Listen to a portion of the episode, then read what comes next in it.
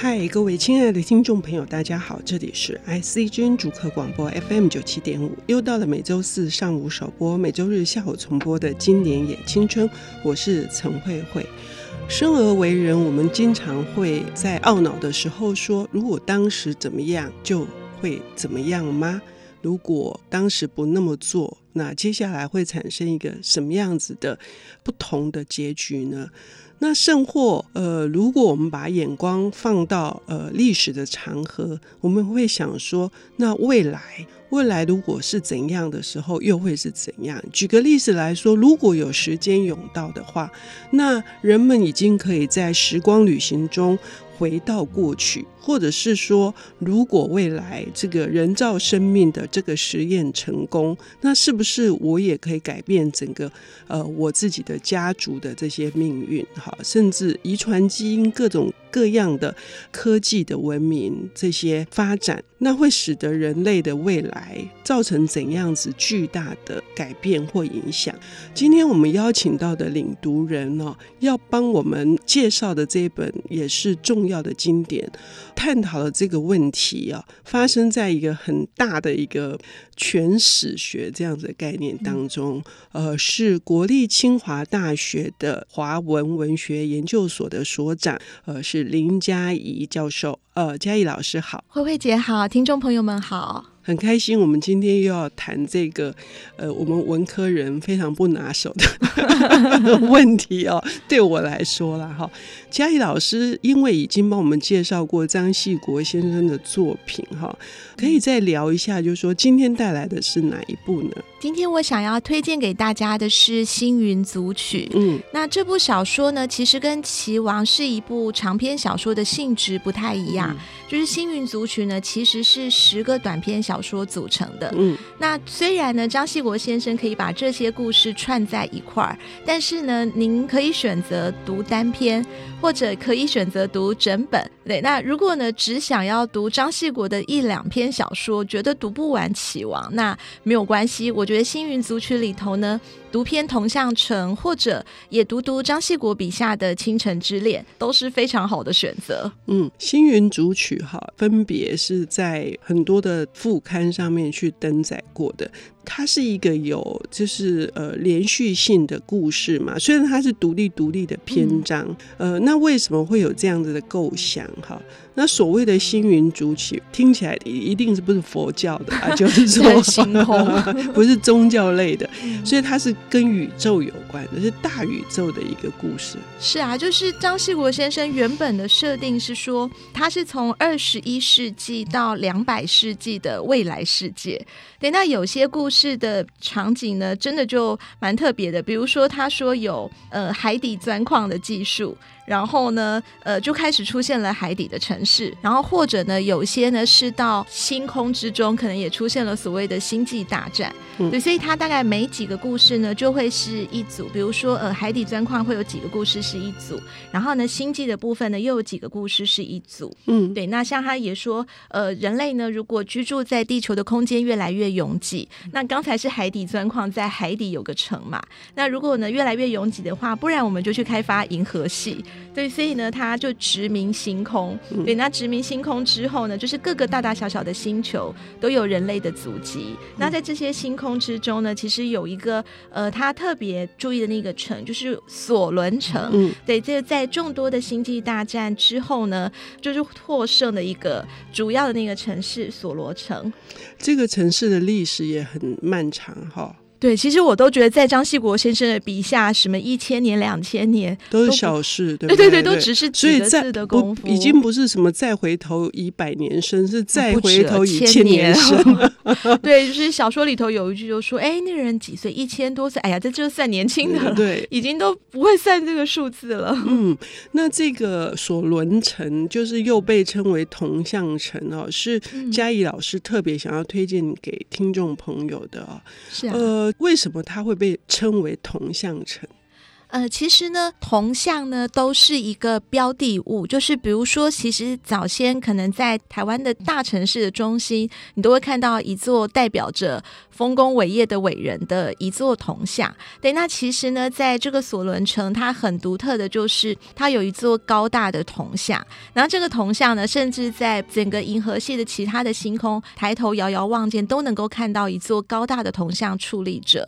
对，所以应该是说，这个算是呃索。罗城最最最具有代表性的标的物吧，然后也是这个倾所有索伦城的人民的力量去构筑的，但是它也影响了索伦城的各个统治的地善发展。嗯，可是它原来并没有那么高，它原来呃双方交战哈，就是帝党、新地党跟旧地党这个交战的时候，为了庆祝成功，所以就去铸一个铜像。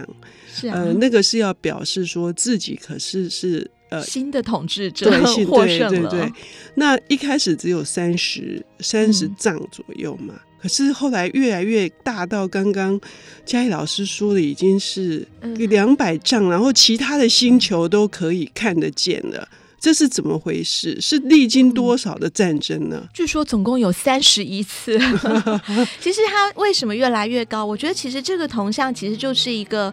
获得政权的人的权利的宣誓吧，嗯，就是他原本有一座铜像，但是呢，新获得政权的人就会把失败的那一方的所有的武器，全部跟旧的铜像熔铸在一块儿。嗯。那因为就是失败的那一群人的武器的数量很多，等于增加了很多那个铜像的原料，那铜像就会越铸越高，越铸越高。那当每一次的战争都重新铸一次铜像，然后增高几许，然后再一次的。战争又铸高铜像，就是一路一路一路的增高。那铜像越高，其实表示索伦城经历的战争越多次。嗯，那应该伤亡人数是很少的。那人们怎么看待这个铜像？是充满了敬畏的，因为它象征政权嘛，嗯、象征统治嘛。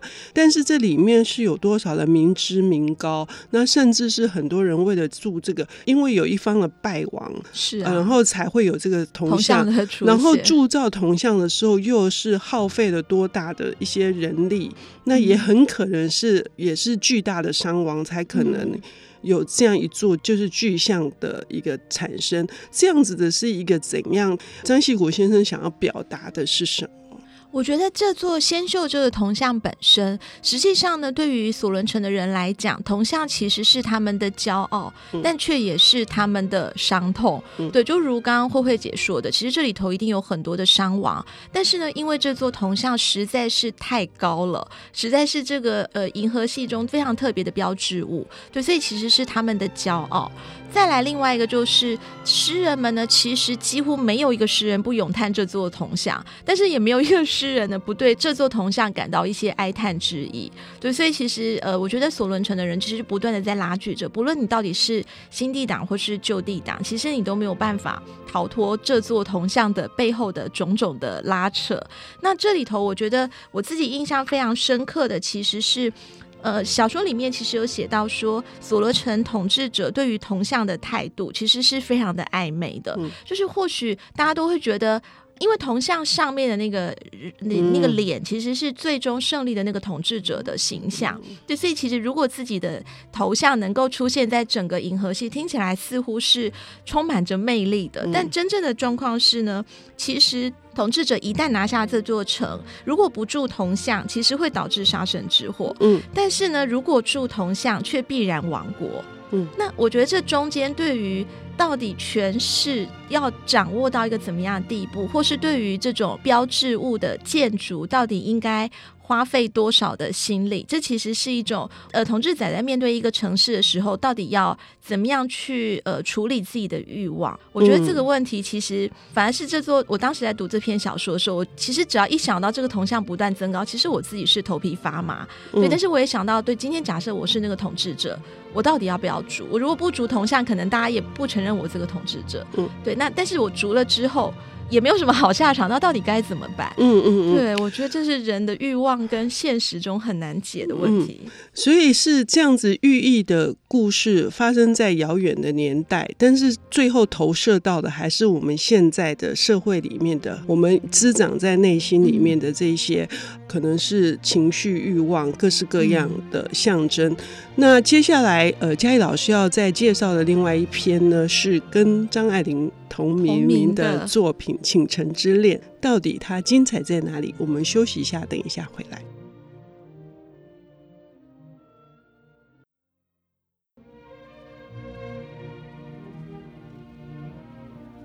欢迎回到 ICG 竹科广播 FM 九七点五，现在进行的节目是《经典也青春》，我是陈慧慧。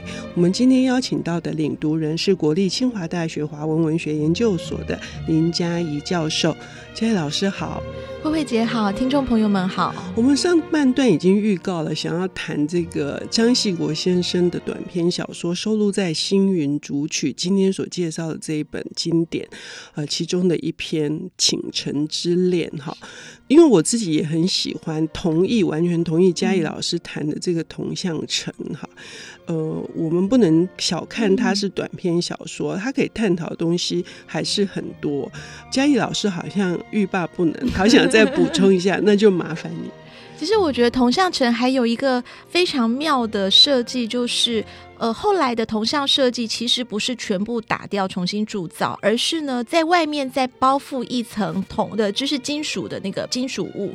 那这个金属物一层包覆一层之后呢，原本大家奢望的其实是每一次都是出现新的统治者的面貌。但是后来呢，因为不断的一层又一层，一个战争又一个战争的连续，所以最后那个铜像，其实在日晒雨淋、在天候变化、在地心引力等等的影响之下呢，其实这个面貌，那个铜像的面貌，已经不是一个单一统治者的面貌，而是把所有的统治者的面貌呢，全部都融入在一起。于是那座神像仿佛也有了一些呃古往今来的这些统治者跟因为著作这座铜像而丧命的人的心灵在里面，然后那座铜像其实开始有某种神秘的力量，甚至有人因此去膜拜他。那当然也因为他的高耸，因为他可能在那边会出现的奇特的视野或是声音等等。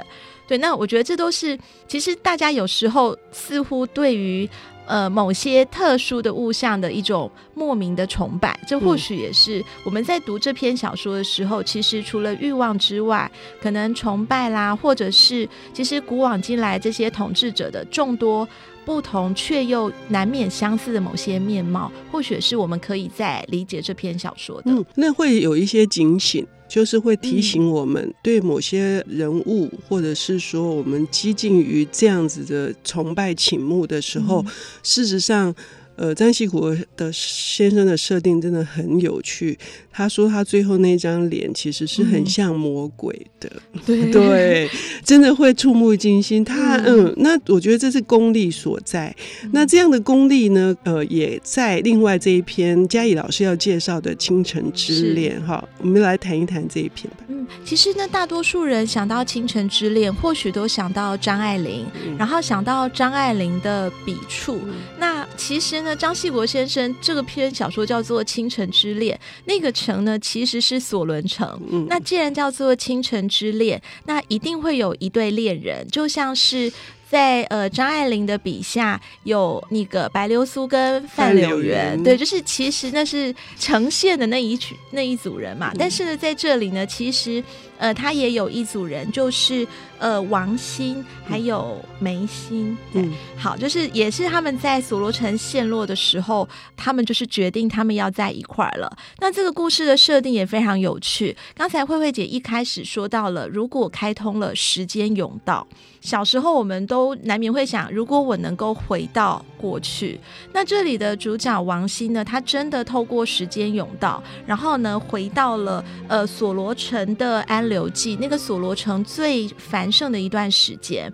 其实他进到了历史之后呢，他就是一个难以自拔的人。就是呃，小说在一开始的时候就说了索罗城的陷落，嗯、然后其实索罗城是被蛇人攻击，对，然后就写了那个攻击的场景，然后最后也写到。呃，所有索罗城的人呢，其实最终都陷落在一场大火之中，没有人留下来。嗯、但是，呃，一个呃从比较新的年代回到所罗城的历史的王馨呢，他却觉得他想要改变一下什么，或者说他可能不能改变什么。可是面对这一场城的危急存亡之秋，他觉得他不能袖手旁观，所以呢，他忍不住呢拿起剑，然后开始跟这些蛇人们对战，开始想要砍这个蛇人。但是正在他努力砍的时候呢，就有一个温柔的声音说。走吧，嗯，就是呈现了走吧，对，就是其实呃，这里的倾城之恋的两位恋人的那个浓情蜜意，不能跟张爱玲笔下的范柳原跟白流苏相比，可是却有另外一种，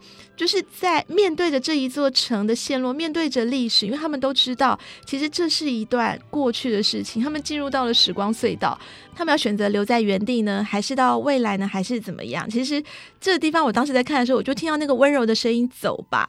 对，然后我想说，那他们要去哪里呢？嗯，对，那看到后面才知道，其实原来他们透过时间甬道回到这里，而且呢，因为王鑫每天经常想到就要回去索罗城，就是跟历史奋战一番吧。嗯，对，所以呢，据说在索罗城这个全史学记载里面呢，其实蛇人进攻的数量是越来越少的了。是，是对，所以呢，这一点也很有趣。对，就觉得就是他们另外一个同事去翻那个资料的史料的时候，就发现说，哎，怎么少了八十？十七个人，是啊，再这样杀下去，到底 蛇人还会剩多少？嗯、会不会因此而改变历史？嗯、那我觉得这读起来都太令人惊奇了。嗯，而且我觉得更主要是呢，其实这篇小说的倾城之恋的恋，嗯、其实这个爱情的描绘非常非常的少，嗯、但是呢，因为它的设定会让我对于这一段。看起来没有认真铺排的恋情，却是非常的感动。因为实际上他们可以选择离开，就是比如说他一开始进时间甬道的时候，那个。老伯伯就跟他说：“如果发生了什么事情，你就按胸前的按钮，你就可以离开那个历史的场景了。嗯”但是呢，无论是那个王星或是梅心，其实、嗯、呃，他们两个人都不愿意离开。就是在那个城陷落的时候，其实就是梅心还就是一直要他走，但是王心不愿意走。然后最后呢，其实梅心也选择就是把身上的那个袍子给脱下来。那那个意义其实就是。他们必须留在历史，他们回不去了。嗯嗯、那这个其实是他们选择的，因为其实他们大可以选择。我参观了历史，我就回去了。可是他们就是等于自己现身在历史之中，然后呢，不愿意离去。然后其实跟那个张爱玲的《倾城之恋》里面，他们其实是没有选择的，那个选择的感觉其实不太一样啦。嗯嗯。可是，在看这段的时候，哈，我觉得也有另外一个体会，尤其在听嘉怡老师说，呃，我就模模糊糊的这样一对恋人，那他们依依不舍。觉得对那座城，呃，有一个莫名其妙的那种使命感，尤其是王心哈。那所以倾城之恋也许不只是他们两个恋情，而是他们对于这座城的恋情，情哦、所以是双关的。是，嗯、所以嗯，我的体会好像也有这样子的意味。我觉得其实他们好像是因为真的很爱这一座城，嗯、所以希望跟这座城能够。同在，所以他们其实就会选，就是选择自己，就是自己选择自己希望存在的时空吧。嗯，等于他们就宁可同归于尽，然后在大火里面，嗯、那段很美。嗯嗯，对。那这个也是一种家国的也情感。如果我们从另外一个角度来说，嗯、你愿意为哪一座城舍身？嗯，然后呃，就是甚至就是等于是牺牲性命，但是他幸福啊，嗯、他身边还有一个、啊、还有一个温柔的那个恋人在啊。嗯，我觉得可是这个选择感觉很沉重吧。OK，嗯，就是或许他、嗯、他选择了这座城，选择了自己心爱的人，但是他其实也必须舍弃了，呃，除了心爱的他跟这座城之外的所有。因为如果在现实生活中，其实所爱的或许更多，而不是只有恋人或是那一座城。嗯、对，所以或许我觉得选择的当下是某种存在的宣誓，但是他也、嗯、也可能代表着这个选择背后。必须面对的一些失去吧。嗯，代价，那个代价是什么？嗯、我们今天听到嘉怡老师来呃为我们谈的是张喜喜国先生的《星云组曲》，有十个故事。今天谈到的只有两个故事，其他的都也非常可观，呃，都有各式各样的解读跟寓意啊。那关于倾城之恋，如果能够再对照张爱玲的一起读，嗯、有意思了。嗯、呃，那就更有意思了。我们要谢谢嘉怡老师为我们带来这本。这么棒的星云组曲。谢谢。嗯、呃，谢谢慧慧姐，欢迎听众朋友们去翻翻星云组曲喽。谢谢。